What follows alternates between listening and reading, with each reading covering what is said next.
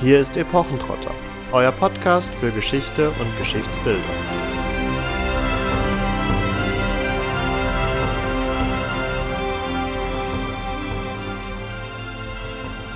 Als ich 42 Jahre und sieben Monate alt war, sah ich ein überaus stark funkelndes, feuriges Licht aus dem geöffneten Himmel kommen. Es durchströmte mein Gehirn, mein Herz und meine Brust ganz und gar, gleich einer Flamme, die jedoch nicht brennt, sondern erwärmt. Es erglühte mich so, wie die Sonne einen Gegenstand erwärmt, auf den sie ihre Strahlen ergießt. In der gleichen Schau verstand ich plötzlich ohne menschliche Belehrung die Evangelien, die Schriften der Propheten und anderer Heiliger und bestimmter Philosophen. Einige davon legte ich aus, obgleich ich kaum irgendwelche literarischen Kenntnisse hatte, denn die Frau, die mich unterrichtet hatte, war nicht gebildet. Auch komponierte und sang ich Lieder zum Lobpreis Gottes und der Heiligen, obwohl ich weder Noten noch Singen gelernt hatte. Damit hallo und herzlich willkommen zu einer weiteren Folge von Epochentrotter.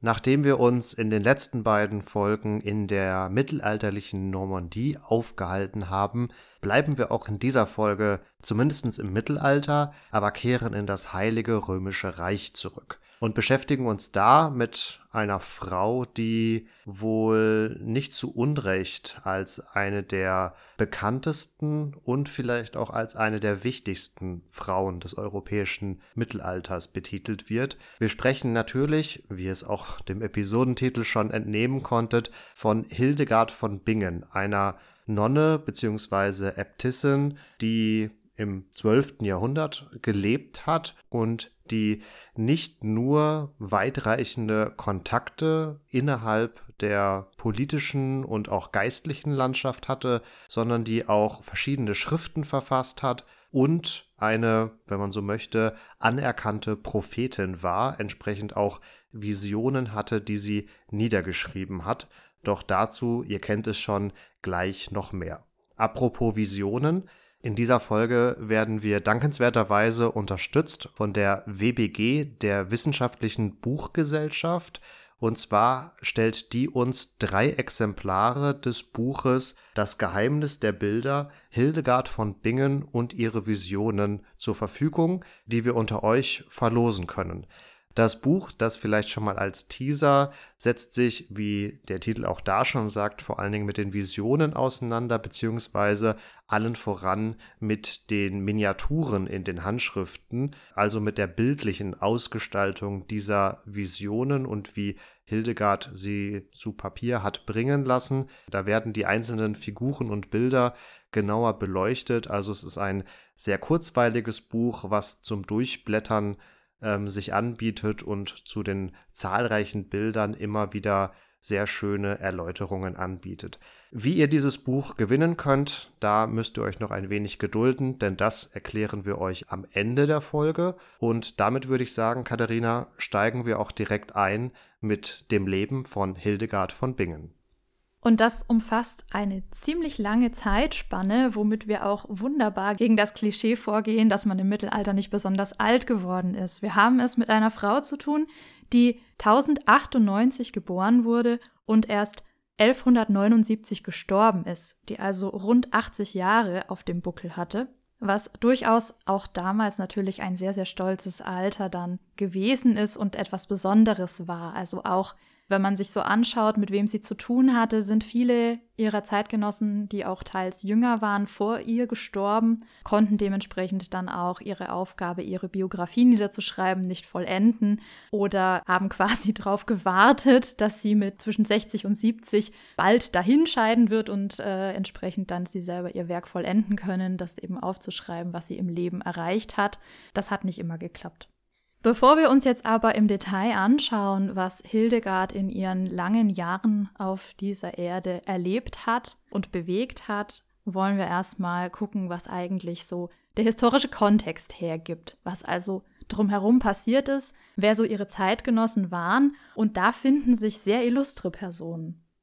1098 ist im europäischen Mittelalter, wir sprechen jetzt hier dann auch schon vom Hochmittelalter, eine durchaus bewegte Zeit. Denn 1098 erobert ein Kreuzfahrerheer im ersten Kreuzzug Jerusalem. So beginnt dann auch dieses Zeitalter, dem wir uns ja unter anderem auch in unserer Templerfolge schon mal etwas genauer gewidmet haben.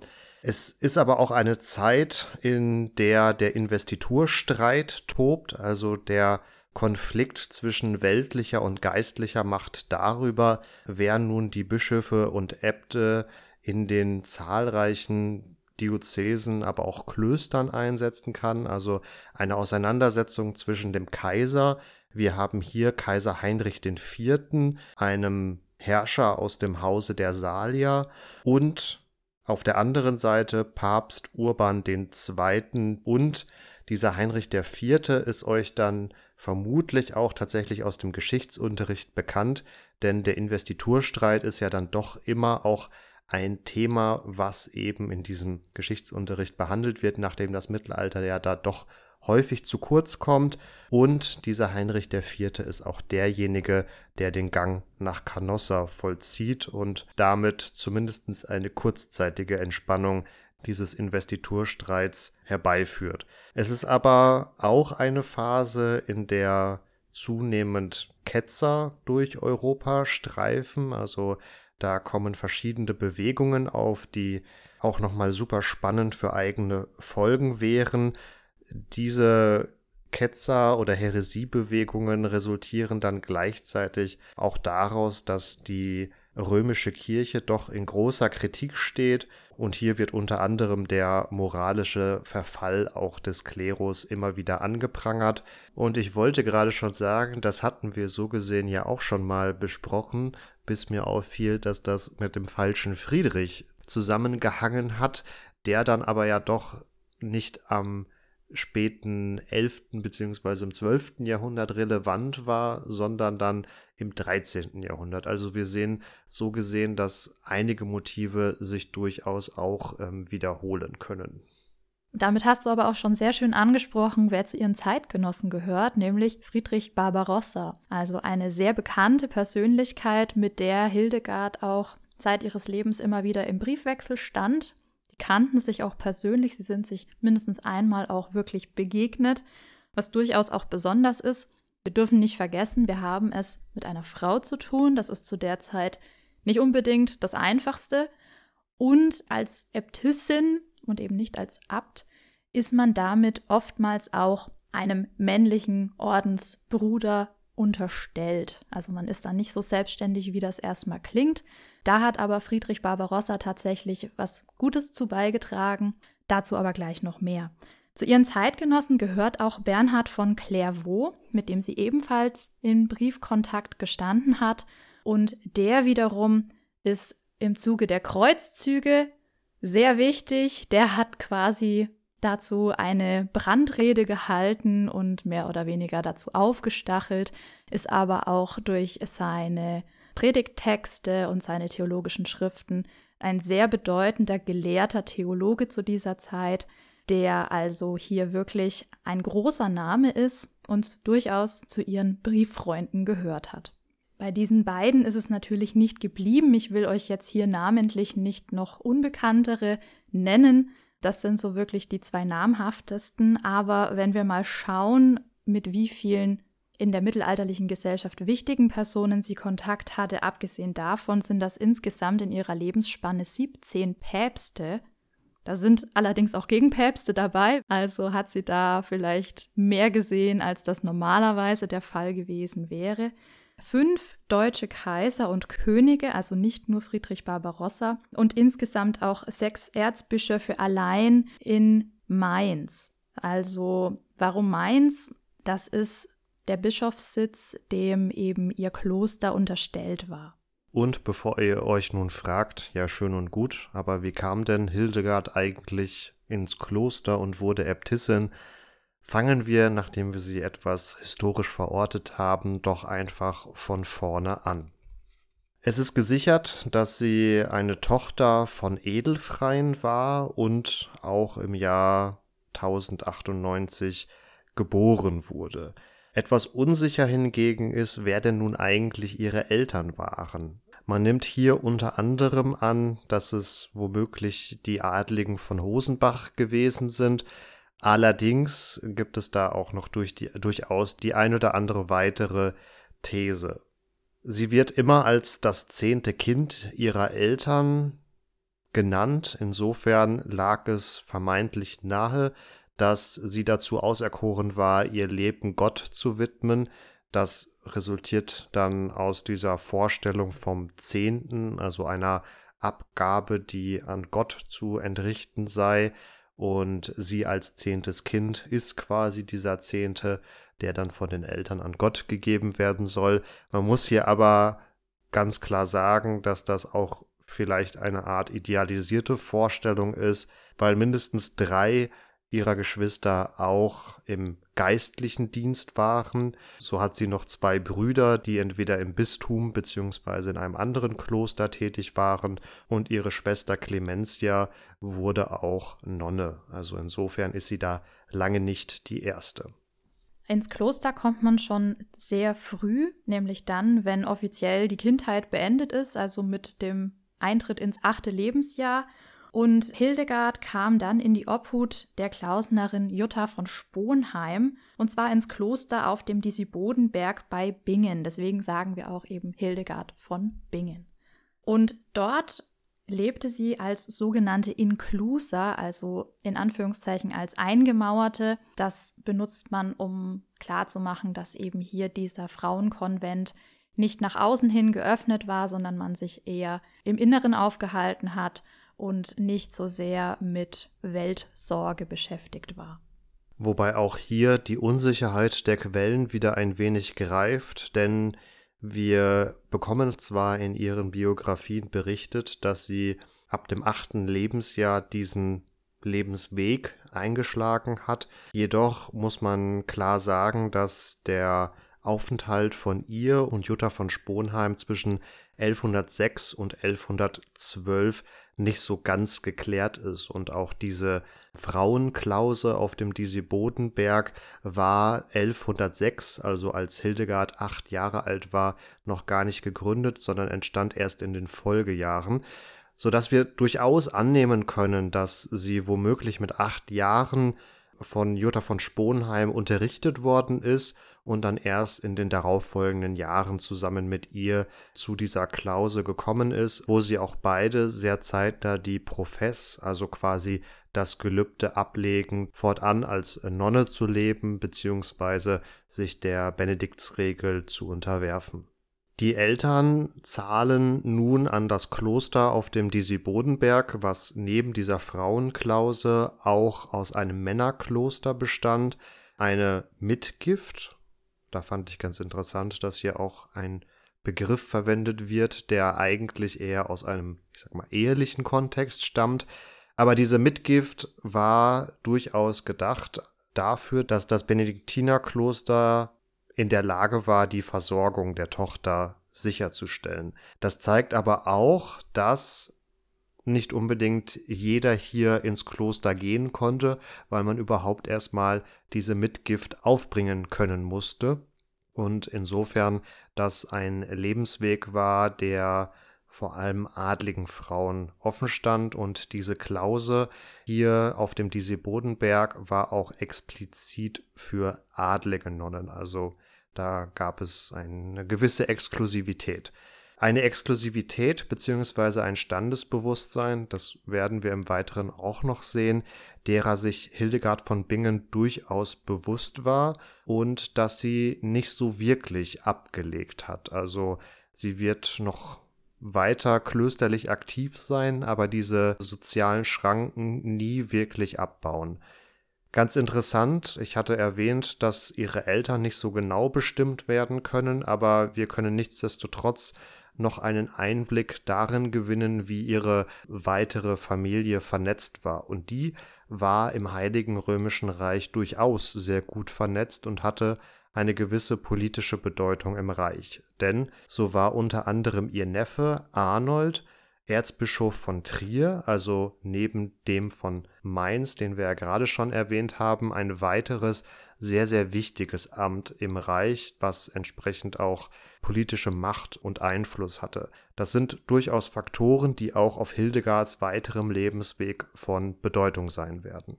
Für die weiteren zwei Jahrzehnte nach dieser Profess, also nach der Aufnahme in die Klause, haben wir aus den Quellen nicht so wirklich Berichte über ihr Leben beziehungsweise keine nennenswerten Aufzeichnungen. Es ist davon auszugehen, dass sie das alltägliche Leben einer Nonne geführt hat. Also der Tag war entsprechend strukturiert durch Gebets-, Essens- und Arbeitszeiten, die die kleine Frauengemeinschaft dann auch jeweils gemeinsam vollzogen haben, wenn man so möchte.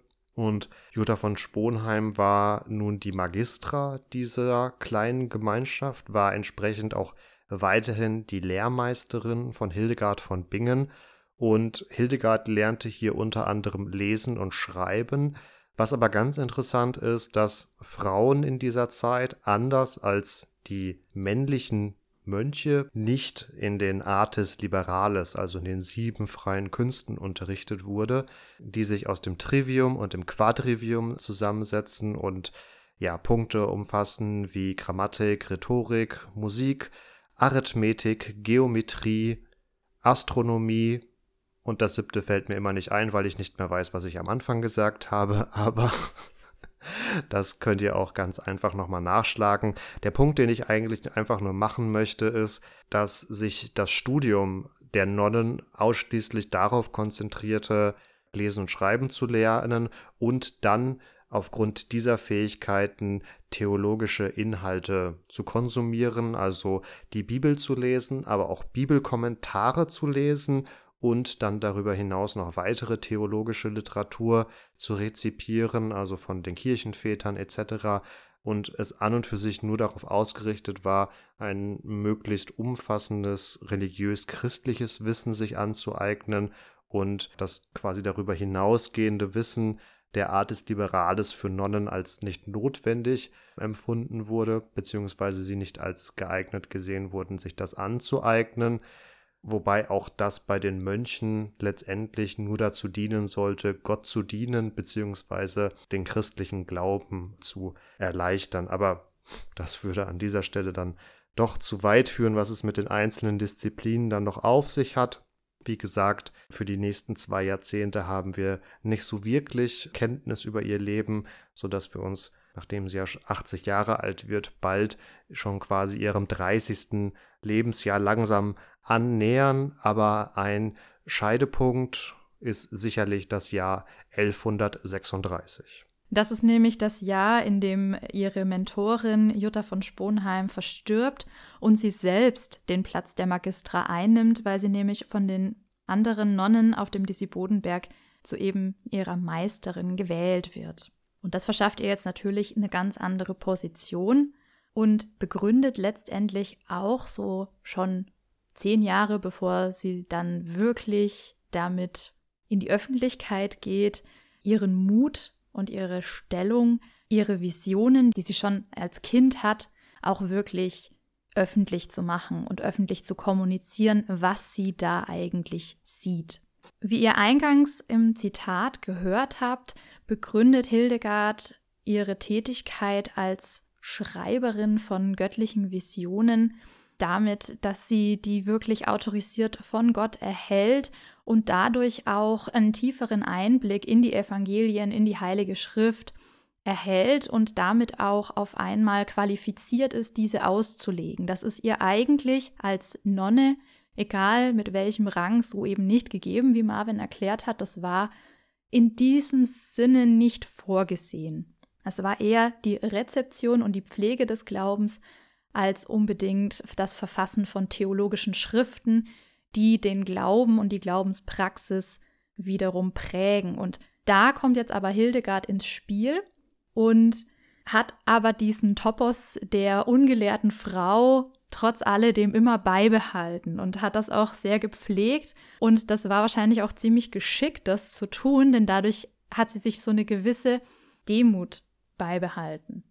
Sie bezeichnet sich übrigens als ungebildet, weil sie eben nicht in diesen Artes Liberales ausgebildet wurde und quasi nur das Grundstudium in Form der theologischen Texte und des Lesen und Schreibens beigebracht bekommen hat. Und die siebte Disziplin, wenn ich mich jetzt nicht ganz falsch erinnere, weil ich sie vielleicht vorher schon genannt hatte, müsste dann Musik gewesen sein. Ja, die hast du schon genannt. Mist. Schaut's einfach gerne mal nach und schreibt uns in die Kommentare, was uns hier gerade fehlt. Ungebildet heißt hier also nicht des Schreibens und Lesens unmächtig, sondern wirklich einen Mangel an Schulbildung. Und zwar mittelalterlichem Verständnis von Schulbildung. Also sie konnte wahrscheinlich die Regula Benedicti, also die Benediktsregel, die da eben im Konvent gegolten hat, mehr als auswendig hersagen, genauso wie sie Psalmen singen konnte, die Liturgie auswendig konnte, die Heilige Schrift vermutlich ebenso. Und sie konnte offensichtlich auch schreiben, denn den Briefwechsel hat sie selbst bestritten mit eben nicht nur den genannten hochkarätigen Personen Friedrich und Bernhard, sondern auch mit ganz vielen anderen. Also sie hat sich wahnsinnig gut vernetzt und sie konnte auch Latein, denn das Ganze hat auf Latein stattgefunden. Was man ihr vorwerfen konnte und das auch getan hat, sowohl zu ihrer Zeit als auch später, ist die Qualität von ihrem Latein. Obwohl sie Hilfe hatte, denn das wurde sogar noch redigiert, denn sie war eigentlich nie wirklich allein damit, sondern sie hatte einen Gehilfen, wenn man so möchte, einen bediensteten Sekretär, und zwar den Mönch Vollmar, der dafür für sie abgestellt wurde und der ihr geholfen hat, ihre Visionen niederzuschreiben. In einem von ihren Werken ist auch eine Miniatur, die diesen Prozess zeigt, wie das abgelaufen sein soll, wie sie also eine Vision wiedergibt und die auf eine Wachstafel niederschreibt. Es gibt aber auch Aufzeichnungen, die sagen, dass sie diktiert hätte und Vollmer also das niedergeschrieben hat, dabei auch die Regeln der Grammatik eingebaut hat, ähm, also ein korrektes Latein draus gemacht hat. Jeder von euch und jede von euch, die ähm, Latein in der Schule hatten oder im Studium, wissen, wie sehr man sich da quälen kann. Also vollstes Verständnis. Und auf jeden Fall ähm, hat er dabei angeblich, zumindest, das ist ja alles nicht ganz gesichert, nichts verändert, was den Inhalt angeht und damit auch die Aussagen, aber eben ja das rhetorische etwas begradigt, sagen wir mal. Sie hatte aber nicht nur Vollmer an ihrer Seite, sondern auch eine adlige, sehr gebildete Nonne namens Richardes, die 1169 dann selbst Äbtissin geworden ist, und zwar in einem Benediktinerinnenkloster in Bassum bei Bremen. Und diese beiden Personen waren für Hildegard sehr wichtig. Sie hat Volmar wie ihren Sohn geliebt, hat sie selber geschrieben, und Richardes war für sie wie eine Tochter. Also ihr seht, das sollen enge Verhältnisse gewesen sein. Ich bin da ein bisschen vorsichtiger als meine Quelle, denn das sind auch Begriffe, die man so in einem Ordenskontext gerne mal verwendet, wenn man eben als sehr hochgestellte Nonne hier lebt. Also da wäre ich jetzt vielleicht etwas vorsichtiger. Aber gut, da die eng zusammengearbeitet haben, wird da auf jeden Fall auch eine persönliche Beziehung entstanden sein. Eine dritte Person ist hier noch zu nennen, und zwar ist das ein Wiebert, der auch hier maßgeblich eben für ihre Biografie zuständig ist, für ihre Vita, der 1177 aber erst in ihr Kloster gekommen ist und als literarischer Mitarbeiter dann also wirklich hier ihr Leben und ihre Visionen schriftlich weitergeführt hat. Jetzt klingt das erstmal ganz toll. Sie hat Visionen und die sind direkt von Gott ihr eingegeben und dadurch speist sich sozusagen ihre Legitimation als Auslegerin der Heiligen Schrift. Das reicht aber ja noch überhaupt nicht, um anerkannt zu sein, sondern sie muss sich natürlich erstmal von oben das Okay holen. Und wer wäre da besser geeignet als der schon genannte Bernhard von Clairvaux, der ja eben eine der Größen der Zeit war. Und an den hat sie sich dann auch gewendet in einem ihrer Briefe. Und ich zitiere hier mal, wie demütig und unterwürfig dieser Brief gelautet hat. Ich bitte dich, Vater, höre mich, da ich dich frage. Ich bin gar sehr bekümmert, ob dieser Schau, die sich mir im Geiste als ein großes Geheimnis auftat. Ich, erbärmlich und mehr als erbärmlich in meinem Sein als Frau, ich schaute schon von meiner Kindheit an große Wunderdinge, die meine Zunge nicht aussprechen könnte, wenn nicht Gottes Geist mich lehrte zu glauben. So antworte mir, was dünkt dich von alledem? Ich bin ja ein Mensch, der durch keinerlei Schulwissen über äußere Dinge unterwiesen wurde. Daher mein Zweifel, meine Unsicherheit. Es hat ein bisschen gedauert, bis er da positiv drauf geantwortet hat und er ist auch nicht der einzige geblieben, den sie zur Unterstützung herangezogen hat. Auch die Mainzer Kleriker sind ihr beigesprungen, wahrscheinlich nicht ganz ohne die Einflussnahme von ihrem Bruder, der da am Werk war. Und schließlich konnte sie sogar Papst Eugen auf ihre Seite ziehen und am Konzil von Trier 1147, 48 dann vor den wichtigsten Klerikern des Heiligen Römischen Reichs hier also die Anerkennung bekommen, dass sie als Prophetin agiert und dass also auch vom apostolischen Stuhl gut geheißen wird. Denn sonst, und das muss man ganz klar sagen, hätte sie sich sehr, sehr schnell Häresie, also Ketzereivorwürfen ausgesetzt gesehen. Wir sind noch nicht in der Zeit der Hexenverfolgung, also man hätte nicht gebrüllt Hexe, sondern Ketzer. Und insofern ist diese Bestätigung durch Papst Eugen den Dritten absolut lebensnotwendig, um hier weiter agieren zu können. Es sorgt natürlich auch dafür, dass ihr Ansehen sich weiter mehrt, denn allzu viele lebende Propheten wird es in der Zeit in Europa wohl nicht gegeben haben. Also da ein gewisses Alleinstellungsmerkmal, wenn man so möchte, einen USP, wie man neudeutsch sagen würde. Und das ist dann auch entsprechend die Zeit, in der sie nun ein eigenes Kloster gründen wird, denn sie hatte bereits zuvor mehrere Male die Unabhängigkeit von dem Männerkonvent am Disi-Bodenberg gefordert und nicht zuletzt durch ja, ihre Bestätigung durch den Papst hatte sie da jetzt auch den nötigen politischen und klerikalen Backup, um diesen Plan durchzuziehen. Wie es sich für Hildegard gehört, wenn man es etwas zynisch formulieren möchte, dann ist natürlich auch der Ort des neuen Klosters ihr in einer Vision gezeigt worden und es handelt sich um den Rupertsberg, der an den Verkehrsachsen zwischen unter anderem den Bischofsstädten Köln, Mainz und Trier lag, also insofern auch wegetechnisch sehr, sehr gut gelegen war, was dann auch ihrem stetig wachsenden Ruhm entgegenkommt, der sich insofern äußert, dass immer mehr adlige Frauen Interesse haben, Teil ihres neuen Konventes zu werden und aber auch andere Personen im Reich diesem Kloster reiche Geschenke machen wollen, um ja für ihr eigenes Seelenheil letztendlich zu sorgen. Wie man sich nun vorstellen kann, ist zwar dieser Gründungsprozess schon begonnen, aber die Mönche am Disi-Bodenberg, denen Hildegard zunächst ja eigentlich untergeordnet waren, stehen so vollkommen konträr zu diesen Unabhängigkeitsbestrebungen, denn das, was nun scheinbar dem Kloster am Rupertsberg zuteil werden soll, nämlich diese ganzen Neuzugänge. Und wir hatten es ja auch schon erwähnt, dass mit jedem Neuzugang auch nochmal eine Mitgift, also letztendlich eine Spende kommt, aber auch die darüber hinausgehenden Spenden dann nicht mehr zum Disi Bodenberg fließen würden und da ja auch dann diesen Männerkonvent mit unterstützen würden, sondern das ganze finanzielle, aber auch einfach das Ansehen würde dann quasi abwandern und die männlichen Mönche haben hier durchaus ein großes Interesse, diese Propheten am Ort, nämlich am Disi-Bodenberg, zu halten, sodass hier einige Konflikte entbrennen. Aus unserer heutigen säkularen Sicht ähm, sind wir natürlich immer sehr gewillt, einerseits dieser bösen Kirche und den gierigen Mönchen da zu unterstellen, dass sie es nur aufs Finanzielle abgesehen haben. Und das sind sicherlich auch sehr handfeste Argumente.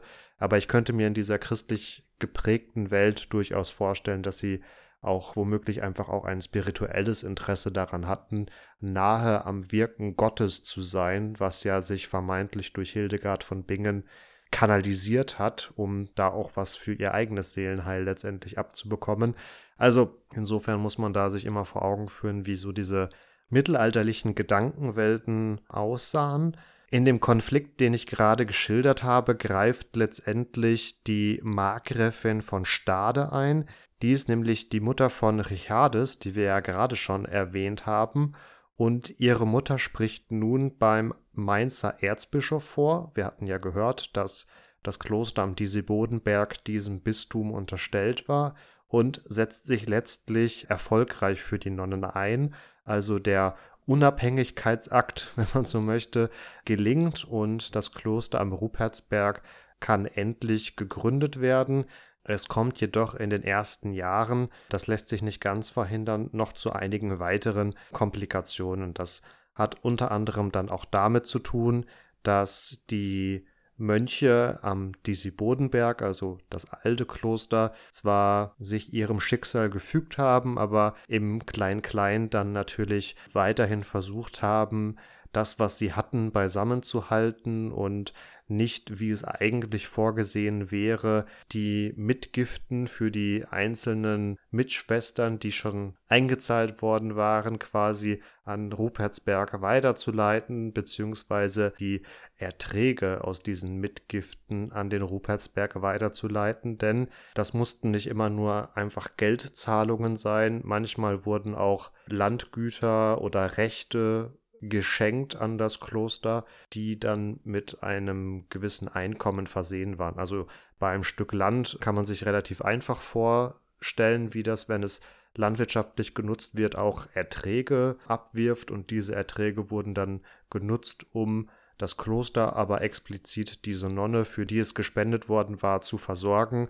Aber genauso konnte man aus Rechten zum Wegezoll oder Steuerabgaben oder ähnlichen ähm, natürlich auch sehr regelmäßig Erträge erwirtschaften und die wurden dann auch häufiger benutzt, um diese Mitgiften für die Nonnen, aber auch auf der männlichen Seite für Mönche zu stellen. Was hier durchaus auch aber Beachtung finden sollte, meiner Meinung nach, ist der soziale Background von Hildegard. Denn wir haben es jetzt hier im konkreten Fall der Klostergründung am Rupertsberg gesehen gehabt, dass sie auf ihr adliges Netzwerk zurückgreifen kann, um politischen Einfluss auszuüben.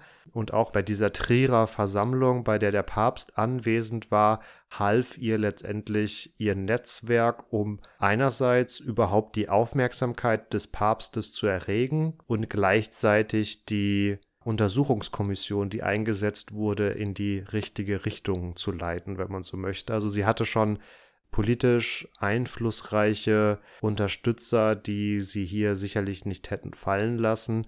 Und insofern tue ich mich da dann teilweise ein bisschen schwer, das Heilige oder wenn man so möchte, das, das Göttliche in Hildegard von Bingen manchmal zu sehen, weil ich mir vorstellen kann, dass eine Nonne mit einem schlechteren sozialen Background in diesen Zeiten mit genau denselben Visionen doch durchaus Probleme hätte bekommen können und vielleicht eher sich hätte Häresievorwürfen ausgesetzt gesehen.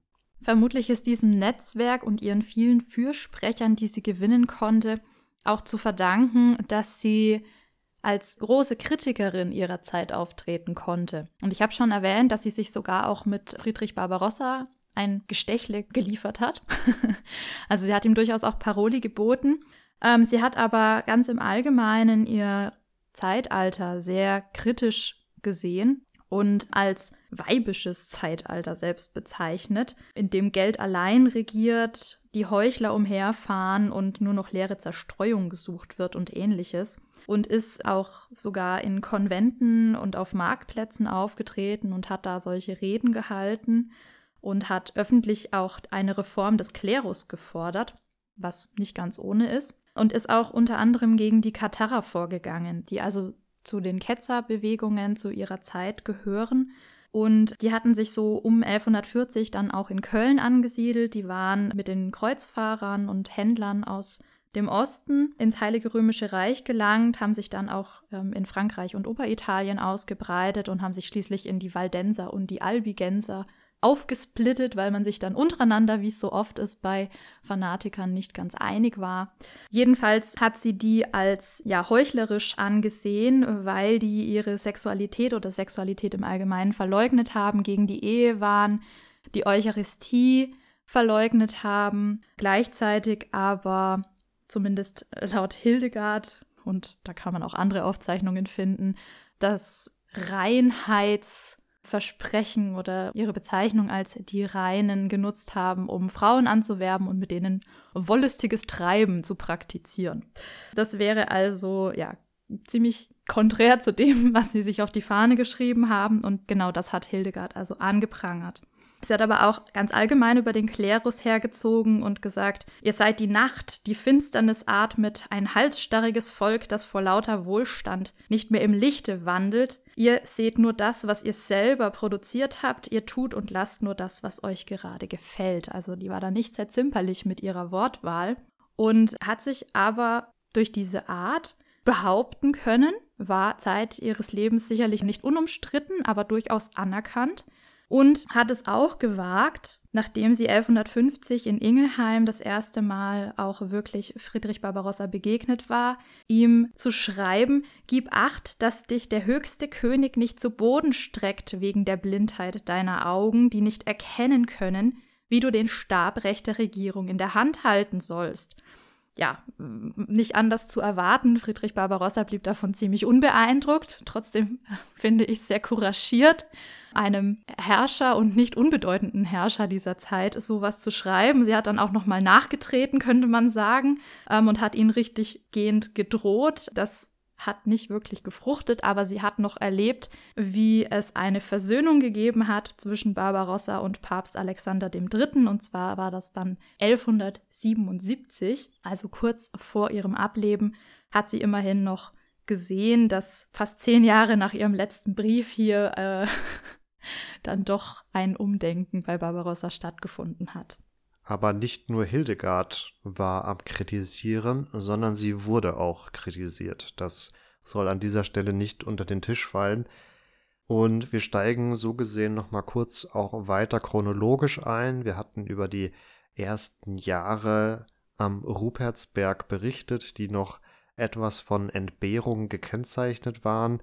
1152 wird hier die Klosterkirche eingeweiht und in den folgenden Jahren setzten sich diese Konflikte mit vor allem den Mönchen am Disi-Bodenberg noch weiter fort, bevor dann 1158 wirklich ein quasi Basta vom Erzbischof erfolgt und die Angelegenheiten zugunsten von Hildegard und ihrem Konvent gelöst werden. Das heißt konkret, dass sie eine freie Äbtissinnenwahl hatten, ein durchaus wichtiges Privileg, weil sonst auch bei den Männerkonventen gerne mal Bischöfe oder auch Kaiser sich eingemischt haben. Das war ja auch ein Punkt im Investiturstreit.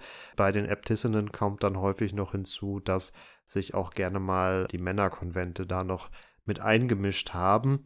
Dann, dass sie eine freie Propstwahl hatten, also dass sie quasi ihren männlichen Vertreter, der nichtsdestotrotz notwendig war, selbst bestimmen konnten und da hatten sie dann die Möglichkeit, zumindest einen zu nehmen, der ihnen gut gewogen war. Diese Privilegien wurden dann 1163, also nochmal fünf Jahre später, festgehalten durch eine Urkunde von dem besagten Barbarossa. Also trotz der zahlreichen Kritik, die sie an ihm geübt hat, scheint er sich davon nicht hat beirren zu lassen, sondern stellte das Kloster am Rupertsberg unter kaiserlichen Schutz. Also hier auch nochmal eine besondere Hervorhebung und Betonung der Bedeutung dieses Klosters und befreite dieses Kloster von sämtlichen Reichsabgaben. Das führte insgesamt dazu, dass das Kloster am Rupertsberg und der Konvent von Hildegard nun endlich vollen Zugriff auf das hatten, was ihnen eigentlich zustand und mehrte natürlich nochmal weiter auch den Ruhm. Das führte wieder zu weiteren Beitrittsgesuchen sowie zu weiteren Spenden, sodass sich hier am Rupertsberg ein stetig wachsender Besitz auftürmte, der dann wiederum natürlich auch zu einiger Kritik führte.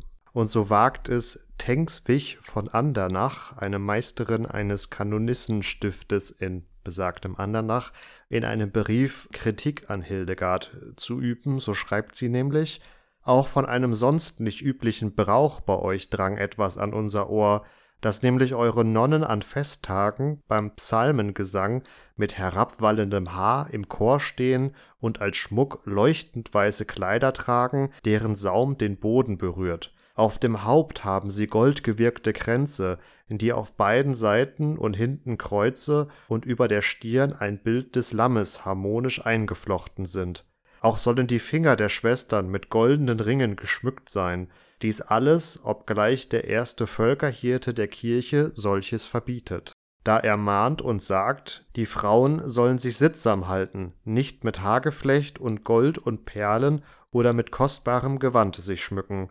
Außerdem, und das scheint uns nicht weniger merkwürdig, gewährt ihr nur Frauen aus angesehenen und adligem Geschlecht den Eintritt in eure Gemeinschaft, Nichtadligen und weniger Bemittelten hingegen verweigert ihr fast durchweg die Aufnahme in eure Gesellschaft. Hier kommt also das zum Tragen, was ich auch vorher schon mal erwähnt hatte, dass Hildegard zeitlebens eigentlich sich ihrer adligen Stellung bewusst blieb und diese letztendlich auch durch entsprechende Regularien betonte, beziehungsweise hier ganz klar der Vorwurf natürlich zum Tragen kommt, dass sich die Nonnen am Rupertsberg etwas ja, zu gütlich an den zahlreichen Spenden tun und vielleicht zu sehr auf ihr Äußeres und ihre Ausstattung achten, als es für eine Nonne angebracht gewesen wäre. Gleichzeitig ist bei diesen Gelegenheiten nicht irgendetwas gesungen worden, sondern auch zum Teil Kompositionen und vertonte Texte von Hildegard selbst, was wiederum sehr interessant ist. Denn sie war ja auch, wie ihr gehört habt, eben nicht in der Musika gelehrt, war aber durchaus trotzdem in der Lage, hier zu komponieren und zwar auch noch für die Zeit sehr besonders, denn sie hat sich nicht des eher herben Klangs der Gregorianik bedient, sondern ist über den Tonumfang der Gregorianik hinausgegangen. Man kann das heute noch hörbar machen, denn es gibt Schriften von ihren Liedern mit sogenannten Neumen, also mit einer alten Form Noten aufzuzeichnen, wo man also die Tonhöhe durchaus sehr gut erkennen kann.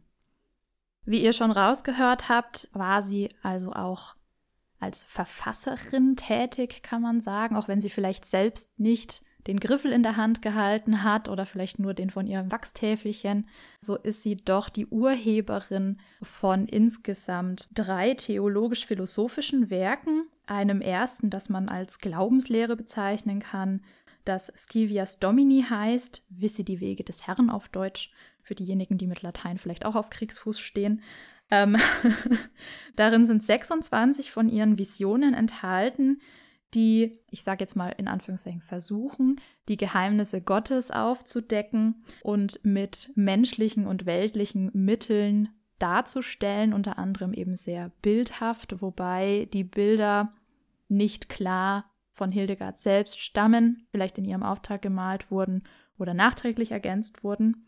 Das zweite heißt Liber Vitae Meritorum, das Buch der Lebensverdienste und enthält Wechselgespräche zwischen jeweils 35 Tugenden und Lastern. Hier also Ratschläge zum Leben geben, wenn man so möchte. Also man soll sich natürlich immer an die Tugenden halten, wenn man ein guter Christ sein möchte. Und das letzte ist das Liber Divinorum Operum, die Schau über Welt und Mensch. Und das zeigt schon, dass hier also versucht wird, den Menschen in die Welt und in die Schöpfung einzuordnen und damit auch die Schöpfungsordnung zu verstehen. Und da sind auch wieder zehn Visionen drin. Dabei ist es nicht geblieben. Sie war wirklich sehr aktiv. Sie hat auch eine Natur- und eine Heilkunde verfasst, die Physiker und die Cause et Cure. Und das sind jeweils Werke, an denen sie rund jeweils zehn Jahre lang gearbeitet hat. Da waren also viele, viele Stunden, die da reingeflossen sind, aber eben der Alltag einer Nonne besteht eben nicht nur daraus, ihre Visionen zu Papier bringen zu lassen.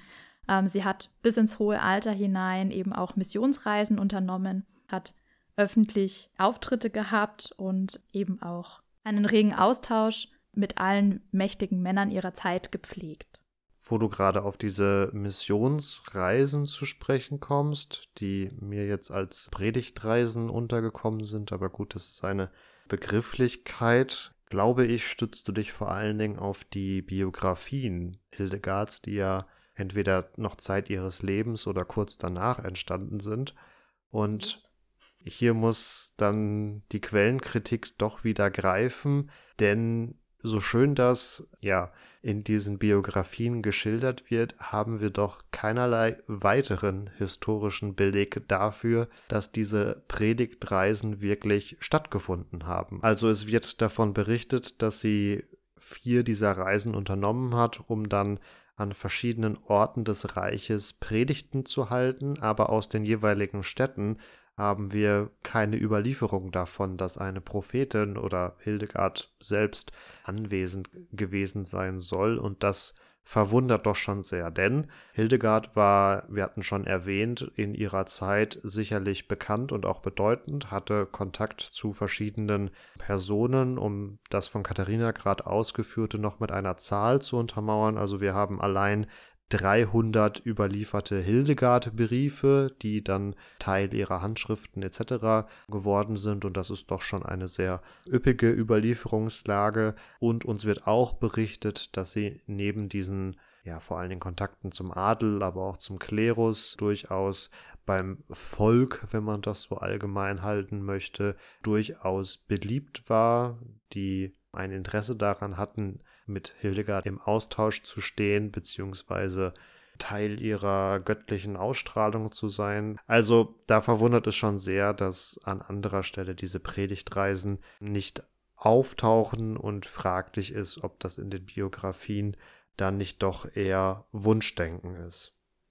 Da sprichst du natürlich einen wunden Punkt an, den wir hier bei Hildegard aufgrund der Zeit, in der wir uns befinden, natürlich wieder einmal leider haben.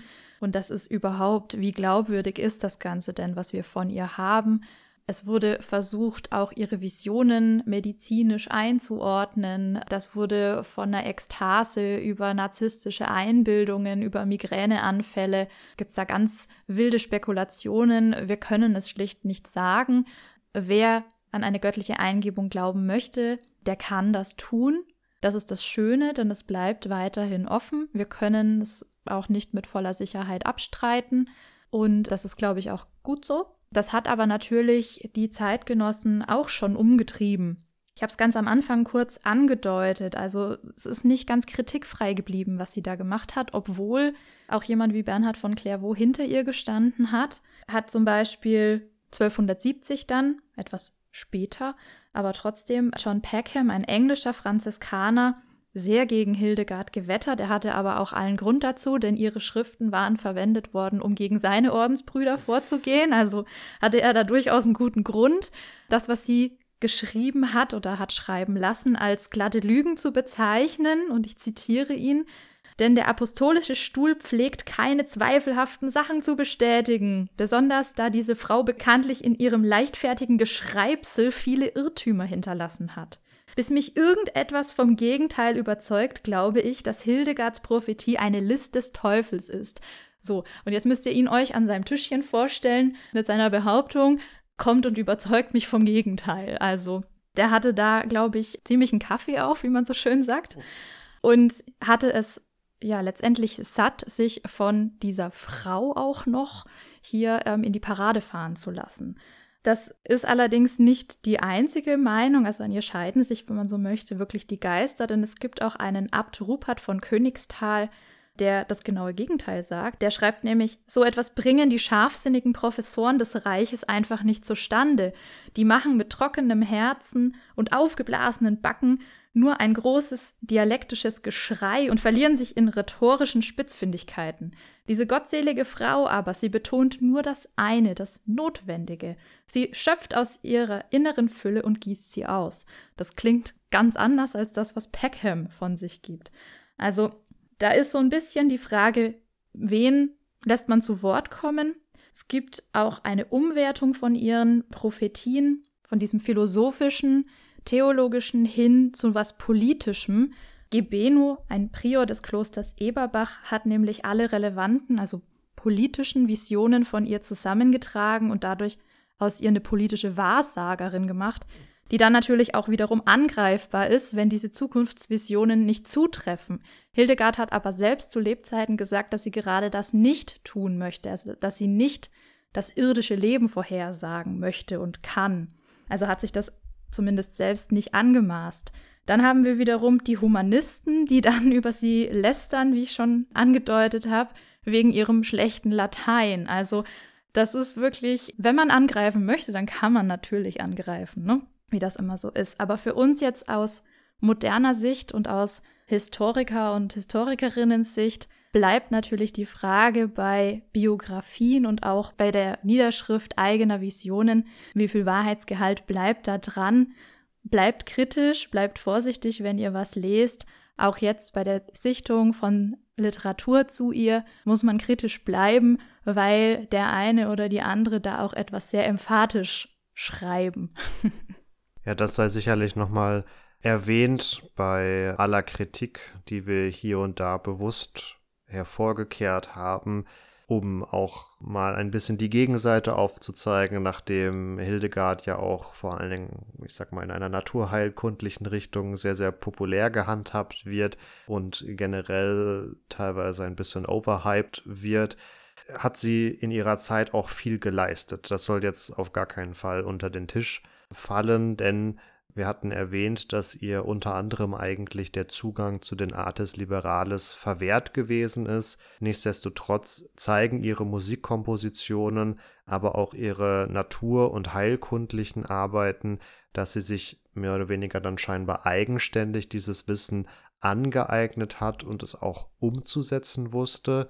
Ein ganz kurzer, aber doch interessanter Seitenfakt ist dann noch, dass sie auch an einer eigenen Geheimsprache und Schrift gearbeitet hat, wozu die wirklich diente und wie sie zu entschlüsseln ist, ist nicht so ganz geklärt.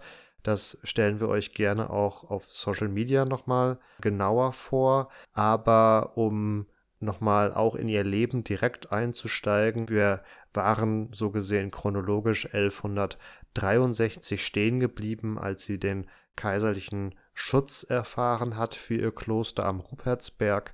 1165 gründet sie dann nochmal ein weiteres Kloster in Eibingen.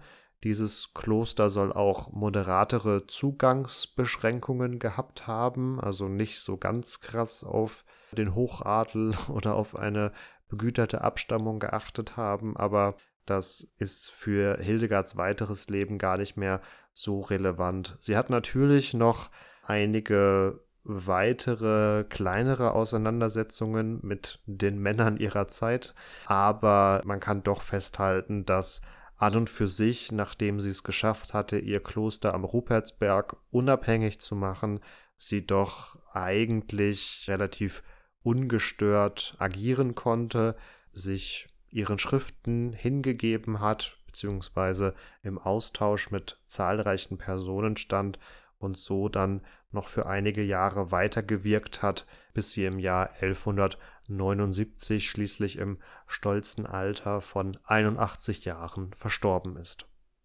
Und mit ihrem Todeszeitpunkt enden wir auch die Reise entlang von Hildegards Leben. Wir hoffen sehr, es hat euch gefallen.